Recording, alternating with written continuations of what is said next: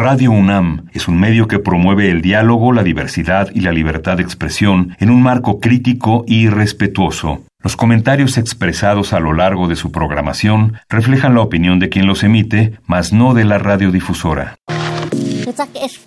Radio UNAM y el Programa Universitario de Estudios de la Diversidad Cultural y la Interculturalidad de la UNAM presentan Calme Cali, Cali, una ventana para asomarnos a un mundo culturalmente diverso.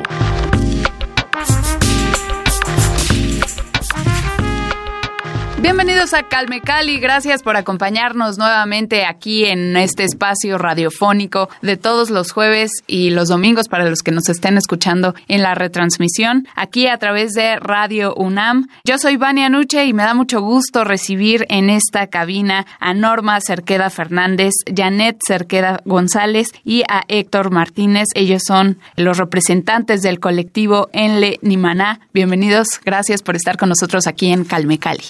Muchas gracias por la invitación, Dali. Quiero empezar con este asunto del silbido mazateco. Cuéntenos qué es el silbido mazateco, qué lo caracteriza. A ver quién se anima. Norma, Janet, Héctor, ¿quién nos quiere platicar?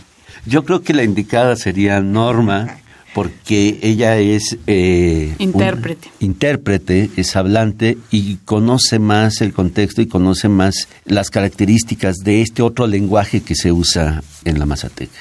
Así es, y justo es un lenguaje que nos distingue por todos lados a donde vamos los mazatecos. Tenemos esa, mm, digamos, habilidad de podernos comunicar. Además es un silbido en la lengua, ¿no? Entonces, en la comunidad se estila comunicarse cosas como, este, ¿a qué horas vamos a jugar hoy por la tarde? O, oye, apúrate porque ya están las tortillas listas. O, este, mañana a qué horas nos vamos a ir a cortar el café. Entonces, solamente quienes hablamos ese digamos, el idioma mazateco entendemos lo que las partes están comunicando, ¿no? Ya sea un chiste, ya sea alguna información. Entonces, y eso lo, lo llevamos a donde quiera que vamos. Y digo lo llevamos porque en algún momento yo también lo, lo he practicado, ¿no? Aquí en la ciudad me ha tocado distinguir a mis paisanos mazatecos justo por esta cuestión del chiflido, ¿no? Luego ando caminando por ahí por las calles y escucho que se están chiflando de un lado a otro y digo, esos son mazatecos, claro, por por supuesto que son mazatecos.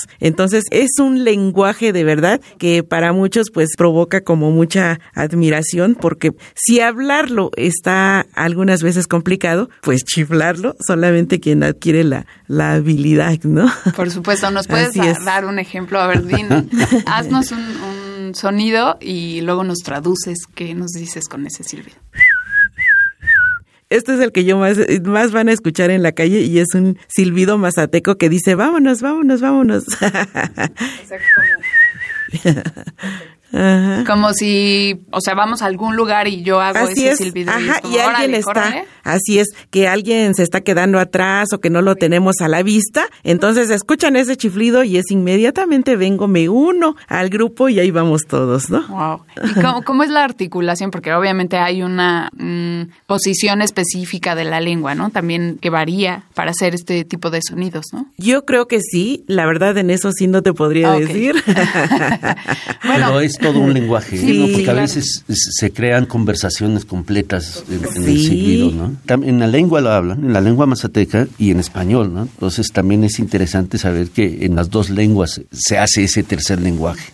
Ah, en español también, yo, yo no Claro, sí, se hace en, en, español. En nosotros los hablantes, pues es más en la lengua, ¿no? Claro. O sea, es más en la lengua. Entonces, lo que tú dices, fíjate que es bien interesante, nunca me lo había yo cuestionado, la posición de la lengua para hacer un chiflido, porque además tiene su chiste, así como para hablarlo, eh, nuestro lenguaje es muy tonal. Entonces, una nota que tú no acentúes bien ya cambia todo el contexto de la conversación, ya sea en chiflido o hablada. Sí, sí, es muy complejo. Es, bueno, algunos ni siquiera el, el, silbidito clásico del pajarito podemos hacer. bueno, fuera del aire decía yo que tienen este contacto con el maestro del silbido mazateco, ¿no? Esperemos próximamente nos pueda acompañar para que nos dé, él seguramente sí tiene ah, esta documentación de la colocación vocal y demás, pero a ver, cuéntenos cómo es la integración de este profesor, cómo participa, también hablaremos de los talleres que da en el colectivo. Cuéntanos por favor, Janet. Claro que sí. Bueno, pues un saludo al maestro Eloy García, Él es originario de Río Santiago, Huautla y Jiménez, y él es un lingüista que ha trabajado mucho el tema de la lengua mazateca, ahora está metido también como en la promoción de la escritura y le han realizado varios reportajes sobre el silbido. Entonces nosotros lo conocemos pues de manera familiar, primeramente, pues por los lazos, ¿no? Que en los pueblos siempre nos unen con, las personas. Nunca dejamos de ser familia en un pueblo. Y sí, comunidad siempre, siempre. Así es. Y cuando comenzamos a planear los talleres, pensamos en él para que pudiera platicar sobre el silbido y hacer prácticas este, con las personas. Hicimos una sesión grande en la casa del hijo del aguizote y hubo muchas personas interesadas. Nos hablaron también de algunas otras lenguas donde se usa el silbido y pues parece que hay mucha gente interesada en aprender. Entonces el, maestro Eloy, Eloy García, él es, eh, fue el encargado de dar la sesión este año. ¿Y más o menos cuántas personas acudieron? Dices que fue muy recurrido, pero fue tanto de, digamos, gente que está estudiando la lengua como que no. Sí, fueron lingüistas, otros estudiantes eh, del tema mazateco y también muchos mazatecos que querían estar en el evento, pues más o menos unas 60, 70 personas, yo, creo. Un poquito más. Un poco más, sí. Más, más, porque estuvo sí, bastante. 80, sí. Fue bastante gente. Ay, qué gusto me da. Sí, Me, gusta mucho cuando acude tanta gente a este tipo de talleres que, pues como lo dice el lema del colectivo, ¿no? Eh, bueno, se traduce, me imagino, eh, en Lenimana, lengua del corazón. Así es. Así es. Recurre a nuestro, nuestra alma, ¿no? Al corazón. Ahora, hablemos un poquito más del colectivo, cómo se formó, qué vieron ustedes, porque entiendo que están ubicados acá en la Ciudad de México pero reúne a toda la comunidad, ¿no? Mazateca o principalmente de la Sierra de Cañada. Entonces, ¿cómo se hace esta reunión, valga la redundancia, de la comunidad mazateca, pero en la Ciudad de México? Pues surge un poco por la, en mi caso yo soy hija, ¿no? De Mazateca, nací aquí en la Ciudad de México y aunque yo nací aquí siempre he tenido mucho apego con la sierra, en realidad nunca nos hemos despegado. Y estando en la ciudad es un espacio donde es más difícil aprender la lengua, donde es más difícil como una primera generación también sentirte parte de, porque está una lejanía territorial y también había pocos espacios para realmente encontrarnos como con nuestros amigos. Entonces surgió como una primera necesidad de, de reunirnos y fue que hicimos el primer evento en, en el Hijo del Aguizote el cual pues las personas se reconocieron ahí, nos encontramos con familiares desconocidos, otras personas se encontraron también este con primos lejanos, ¿no? Se conocieron personas que son de pueblos diferentes porque también la región Cañada y la Sierra Mazateca tiene diversas zonas que no siempre están conectadas, que a veces cuando tú vives en el pueblo no te toca por muchos motivos conocer otros pueblos. Conoces el propio, conoces las comunidades cercanas, pero no la región completa. Entonces, estos encuentros también sirvieron para conocer de manera simbólica unas regiones diferentes, unas formas y variaciones de la lengua también distintas en estas reuniones. Entonces, realmente fue como un gran descubrimiento este primer encuentro y a raíz de eso eh, pensamos en que el proyecto podía dar para aprender la lengua, para poder discutir temas sobre la cultura mazateca, para difundir y mm, cuidar la protección del patrimonio cultural, en el caso del bordado, y bueno, pues una serie de alianzas mayores y que se han ido formando. Sobre todo esta recuperación que hacen de las tradiciones, ¿no? Y todo lo emblemático que tiene esta cultura mazateca, que es el antídoto contra el olvido y el adiós a la memoria histórica, ¿no? Entonces, hacer esta recuperación de todas estas actividades que son tan tradicionales y tan significativas para una cultura y enriquece también el reconocimiento a la propia cultura, ¿no? Ahora con el colectivo Enle Nimana hay que especificar que no tiene nada más estos talleres de escritura y de la propia lengua mazateca, sino también de todas las artes, ¿no? Bueno, de muchas artes, o sea, ya lo mencionaban también el taller de bordado, del que quiero que nos hable ahorita también Norma, pero también fotografía, ¿no? Este, artes plásticas. Cuéntanos también cómo integran todas estas artes, cómo se acercan a los diferentes artistas, porque bueno, ustedes son la cabeza del colectivo y los que organizan, toda la logística detrás depende de ustedes, pero los artistas, ¿cómo obtienen estos? Nos mencionaba Janet que siempre siguen siendo comunidad, ¿no? Y nunca se apartan de pues los propios miembros de la comunidad, pero cómo se establecen ya al momento de instaurar el colectivo, cómo establecen estos vínculos con los profesionales de los diferentes talleres. Bueno, eh, quiero empezar diciendo que la comunidad mazateca eh, aquí en la Ciudad de México es grande, ¿no? Los, los migrantes, estamos hablando de casi 23, 24 eh, mil, este... Creo que es como la tercera. Será cuarta, es la cuarta este, comunidad establecida aquí en la Ciudad de México. Y bueno, pues el colectivo es un, lo que tratamos de hacer es una comunidad, hacer comunidad con, con, la gente que vive acá en la ciudad, con los artistas, que son, voy a hablar desde mi experiencia y lo que he aprendido también con el colectivo. Yo no soy mazateco, eh, soy de, raíces este, mixtecas y, y náhuatl, pero siempre eh, y tengo una cercanía familiar con, con la zona mazateca. Y hay muchos artistas, hay mucha gente que está en el medio cultural que son, son mazatecos que están aquí en la ciudad. Te puedo mencionar a dos artistas eh, visuales que son este Filogonio, Velasco. Eh, Velasco. Sí, lo tuvimos aquí. Y hay otro Filogonio, Filogonio Calixto, sí. Entonces, eh, aquí es encontrarlos conversar este, y arroparnos mutuamente, ¿no? Eh, así es como hemos realizado las actividades, ¿sí? Y localizando las zonas en donde están establecidas, ¿no? Y es ahí donde de pronto podemos encontrar y hacer contacto con los grupos este, de música, con los hueventones, con los propios artistas, con artesanos, ¿sí? ¿No? Sí, mucho la amistad y mucho también la detección de algunas necesidades pertinentes en el caso, por ejemplo, de Firgonio Calixto, él nos, nos contó que tenía una demanda eh, civil en, su, en el lugar donde él renta y platicando con él nos decía, es que esta señora realmente me está atacando porque no tolera que yo sea hablante.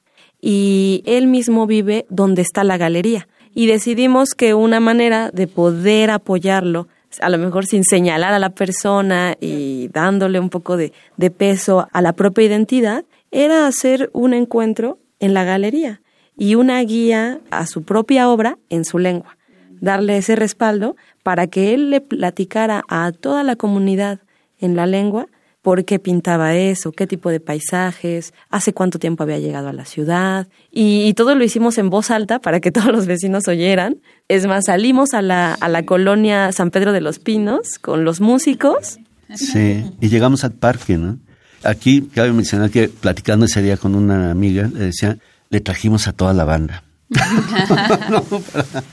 para respaldarlo. Así es.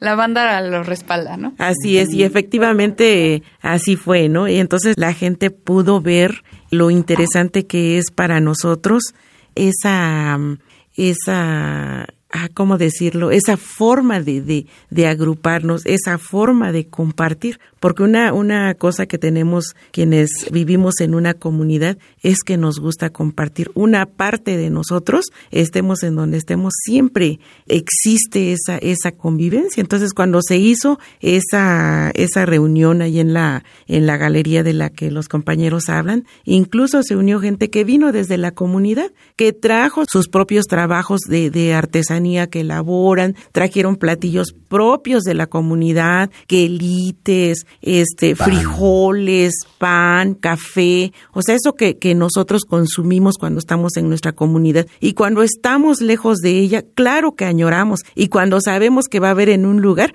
pues ahí vamos corriendo, ¿no? Claro. Para reencontrarnos hasta con esos sabores. Pero además lo interesante es que también, o sea, es la conservación de su cultura, de sus tradiciones, y tú ves en este tipo de reuniones principalmente a las mujeres con su ropa, ¿no? Con, sus huipiles, con sus blusas típicas, y eso es interesante, porque además tiene sus colores este vestido, ¿no? El vestir son muy específicos. Que, Norma sabe la historia de por qué los colores, ¿no? Es una de la tradición, de la tradición oral, ¿no? Porque los colores de, sus vestidos. Aprovechando que estamos tocando el tema, pues ahora con la experta, Norma, cuéntanos todo este asunto del bordado, qué significan, qué hilos usan, pues qué significa cada color, cada bordado, Claro. Pues digamos que una de las leyendas que existe de, el huipil es que justo los colores que representan que son colores muy brillantes, pues son colores del arco iris, decían los viejitos, ¿no? Muy vivos. Entonces esa, la parte, nuestro huipil arriba lleva un encaje blanco que simboliza las nubes y en medio de, esos listones, eh, los listones al, alrededor es listón fuchsia, color fuchsia y color azul turquesa, que son colores muy brillantes. Entonces tú ves un huipil de ese color y sabes que es un huipil mazateco. Entonces nosotros utilizamos muchos pájaros, muchas aves. En la parte de abajo de, de, la enagua va la parte que representa la tierra, ¿no? Va la parte que representa la, el trabajo, o sea, eh, y son colores muy particulares. Hay un huipil especial para las ocasiones de fiesta y hay un huipil especial para las ocasiones de luto, por ejemplo. Entonces, lo que nosotros, bueno, lo que hacemos en estos talleres de bordado es que la gente sepa qué representa para nosotros,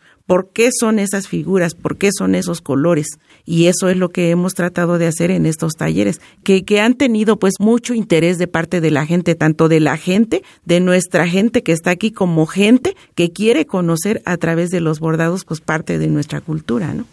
sí, a partir de Sonia, eh, es algo interesante porque hay mucha gente que tiene ganas de aprender este, el bordado tradicional, muchos jóvenes, y lo que llama la atención ver también a muchos este, hombres tratando, ¿no? Jóvenes, hombres que quieren, sí, que están interesados en aprender a bordar, ¿no? Así como han aparecido reboceros, también aquí hay mucha gente que quiere eh, aprender a bordar, ¿no? Y principalmente hombres. Así es, a mí me pareció muy interesante cómo a los talleres acudieron un buen número de hombres. Eh, me sorprendió mucho, llegó una pareja ya grande, un, señor, don Rogelio. Un saludo. me acuerdo un saludo para don Rogelio si nos está escuchando. Eh, él decía, es que yo nunca he agarrado una aguja y un hilo. Entonces le decía, pues, ¿y usted le gustaría, don Rogelio? Sí, claro que sí. Y de verdad que a mí me sorprendió su interés porque además pudo él hacer un bordado pequeño, pero lo terminó. Lo mismo que un joven que llegó y me dijo bien valiente, yo quiero hacer una blusa para mi mamá. Entonces eso a mí me pareció así bien increíble porque pues, yo siempre he bordado con mujeres, ¿no? Y ahora pues se incluyeron hombres, además de todas las edades, pues. Entonces eso es lo muy, muy interesante. Y haciendo comunidad. Ahorita también recuerdo una imagen de ahora del último taller que había una pareja de jóvenes los dos juntos, estuvieron siempre juntos y tejían, bordando, haciendo sus modelos y se decían y, se ayudaban mutuamente haciendo el bordado. Hacían retroalimentación. Sí, así es. Sí, toda esa experiencia también es como enriquecedora y en parte contrastante de la ciudad, de retomarlo aquí por ejemplo, pues porque los núcleos de bordado normalmente en el pueblo pues sí son puras mujeres, es al interior de las familias, ¿no? Como más un momento privado. Y en este es un momento más público donde también se acercan hombres. Y algo que nos interesa también resaltar es que si bien se enseñe el bordado para todas las personas, se resalte y se quede también claro que es parte de una propiedad colectiva, de un patrimonio mazateco que no es ni del colectivo, que no es ni del la abuelita, ni es de, es de todos los mazatecos. Y que se ha reconocido así también, pues para evitar todas estas circunstancias de plagio que han sufrido pues otras comunidades. Ahorita que, que mencionaban este asunto de los hombres cada vez más interesados en, en aprender el bordado, ¿no? Pienso también y me, me da gusto que se estén rompiendo también estos esquemas y de, del rol, ¿no? El rol de género, de lo que tiene que hacer la mujer, que pues en las comunidades, en las en los pueblos originarios no se ve de una forma tan negativa como lo vemos, en, por ejemplo, en la cultura occidental, ¿no? Lo he platicado con otras culturas también y ellos dicen, pues sí, es que es el papel de la mujer en la comunidad, pero eso no significa que sea menos, ¿no? O sea, es igual de importante la labor que hace la mujer en casa que la labor que hace el hombre al irse al campo y demás, ¿no? Y ahí no está demeritado. Entonces, cuando ves estos contrastes, justo como lo, lo mencionaba Janet, digamos, traer como la costumbre comunitaria a la ciudad y mezclarlo un poco también con la tradición que tenemos aquí en la ciudad, pues es muy interesante y también es enriquecedor y es positivo ver estos cambios también mentales de la sociedad. Ahora, retomando el tema de los plagios y este tema escabroso y controversial que hay con la propiedad intelectual de los pueblos originarios, pienso en este, el, no, díganme si lo pronuncio bien, el Shabacén, el trabajo colectivo, ¿no? El trabajo colectivo es una cualidad que tienen todos los pueblos originarios, ¿no?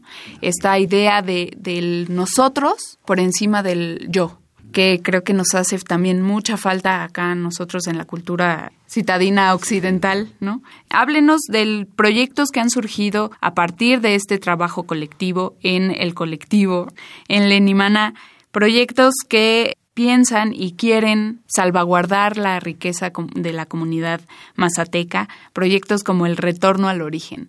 Ya nos hablaban también de estas actividades que hay en conjunto, pero cuéntenos qué más vemos en el colectivo. Pues han sucedido como muchas cosas. Eh, algunas de ellas fue pues esta eh, colaboración, invitación con Diego, Retorno al Origen, que pues básicamente ha sido mapear también algunos espacios de la Sierra Mazateca donde ha habido desplazamiento lingüístico, donde ha habido resistencias culturales interesantes o importantes. El caso de los Ochitlán de Flores Magón, la isla del viejo Soyaltepec, que es, era, un, era una zona que hasta antes de 1951 se encontraba libre, digamos, este, despejado, pero después de esta fecha se construyó la presa Miguel Alemán y entonces muchos pueblos quedaron bajo la presa y en esta isla, por ejemplo, pues la gente resistió a vivir eh, en medio del agua y así otras comunidades. Entonces, bueno, ha sido también importante para nosotros ubicar estos nodos de resistencia, conocernos, saber también que hay cuestiones de justicia que siguen quedando pendientes. En estas zonas, por ejemplo, nunca hubo una restitución real en muchos casos. Los predios de las personas que están ahí siguen siendo irregulares porque son zonas federales. Entonces, pues también están en un riesgo constante, ¿no? Pues eh, por fortuna no ha sucedido nada, pero no sabemos el día de mañana, ¿no? Si esa, por ejemplo, si esa presa se vendiera, el gobierno la vendiera o la rentabilizara o hiciera una concesión, pues todas esas poblaciones correrían bastante riesgo porque están en una zona federal. Asimismo, pues otros ejemplos, mencionaba el caso de los Ochitlán, que pues tienen una memoria muy importante de, de Ricardo Flores Magón y un legado algunas otras zonas de, de San José Tenango donde hubo repliegues de lingüísticos, la gente que era originaria y que hablaba esa lengua de ese pueblo, se fue a un, a un nodo de población mucho más pequeña para, para cuidarse en un momento también de guerra, ¿no? Bueno, ese, ese ha sido el tipo de, de colaboraciones que ha detonado nuestra, pues nuestra existencia como colectivo y pues la, la hemos apoyado y arropado, ¿no? Hasta donde podamos.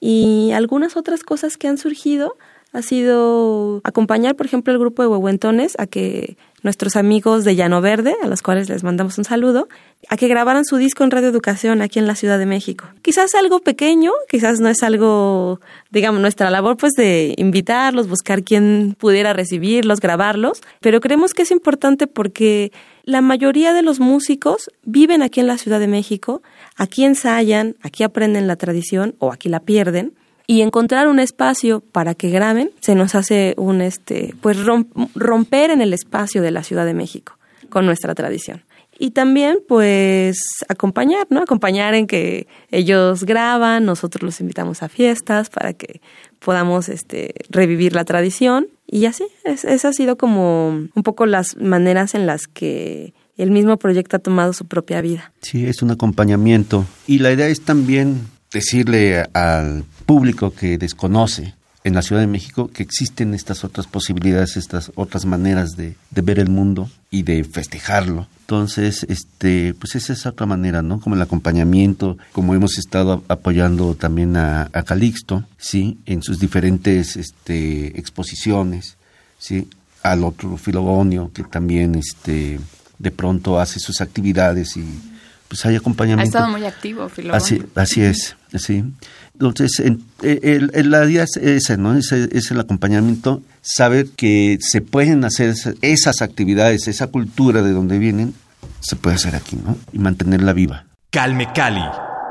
La próxima emisión no se pierdan la segunda parte de esta conversación. Los voy a dejar con Juan Mario Pérez y la Foja del Puig y al terminar no se pierdan un fragmento de un reportaje que hizo la comunidad de noticias AJ Plus sobre el silbido mazateco. Gracias a Oliver Alejandre en la asistencia de producción. Yo soy Vania Nuche a cargo de este espacio y los espero la siguiente semana. Esto fue Calme Cali. Hasta pronto. ¿Y tú cuántos libros has leído? Recuerda que el PUIC pone a tu disposición una variedad de títulos especializados que puedes consultar a través de nuestro portal. Visítalo. Contamos con versiones de descarga gratuita www.nacionmulticultural.unam.mx. Recuerda mantenerte atento a la convocatoria para cursar la materia optativa México Nación Multicultural, presente en más de 17 escuelas y facultades de la UNAM, tanto a nivel bachillerato como a nivel licenciatura. Visita nuestro portal www.nacionmulticultural. Más información en nuestras redes sociales. Búscanos como arroba puicunam y activa la campana de notificaciones.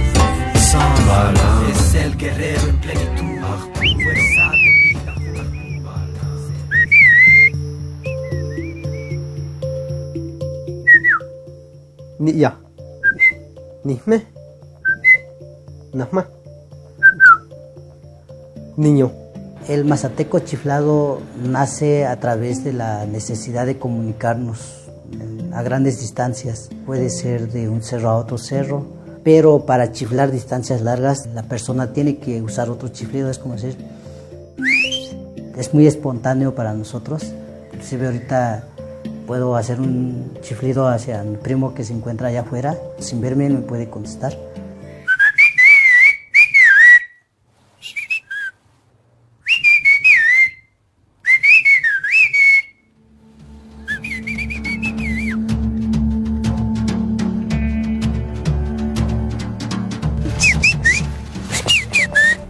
representa para mí el entender la relación con la naturaleza, el entender la convivencia mutua entre nosotros, eh, los principios y los valores comunitarios que me han inculcado a través de la lengua mazateca.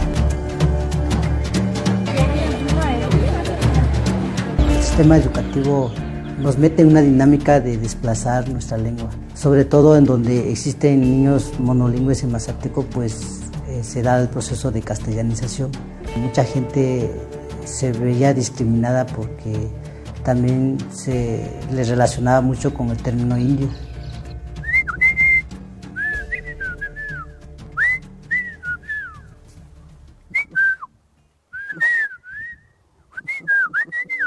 Siento que con la fuerza, que con el pensar de nuestros viejos nos están dando ese impulso de volver a renacer de decir no dejen que se pierda la lengua, no dejen que se pierdan los conocimientos. Radio UNAM y el Programa Universitario de Estudios de la Diversidad Cultural y la Interculturalidad de la UNAM presentaron Calme Cali, Calme Cali, una ventana para asomarnos a un mundo culturalmente diverso.